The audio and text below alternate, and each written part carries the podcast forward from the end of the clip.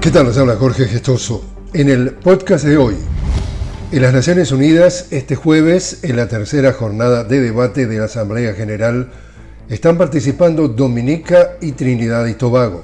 En la jornada del miércoles, el presidente de Chile, Gabriel Boric, dijo que es imperativo que Estados Unidos levante las sanciones contra Cuba y Venezuela mientras la mandataria de Honduras, Xiomara Castro, se manifestó en contra de la imposición de sanciones y medidas coercitivas unilaterales de países hegemónicos contra otras naciones más vulnerables.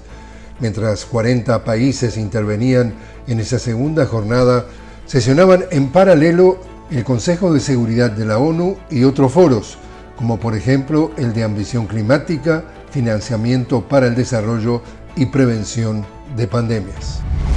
Venezuela y Trinidad y Tobago firmaron acuerdos para la explotación conjunta de gas en las aguas territoriales que comparten ambos países. Los acuerdos permitirán la instalación de tuberías para producir gas en aguas venezolanas y los proyectos se enmarcan en los procesos de la industria de petróleo y gas de Venezuela, incluyendo aquellos relacionados con la salud, seguridad y el medio ambiente. Y a esta hora, el presidente sirio Bashar al-Assad está de visita oficial en China la primera en casi dos décadas, país que ha estado defendiendo a Siria en su lucha contra sanciones y el terrorismo. Al-Assad tiene previsto reunirse con el mandatario chino Xi Jinping. La visita tiene como objetivo aumentar las relaciones económicas de Siria con China.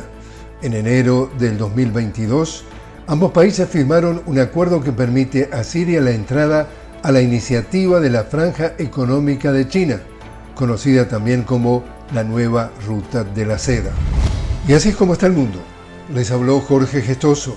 Te invito a que me acompañes en un nuevo podcast de La Noticia con Jorge Gestoso.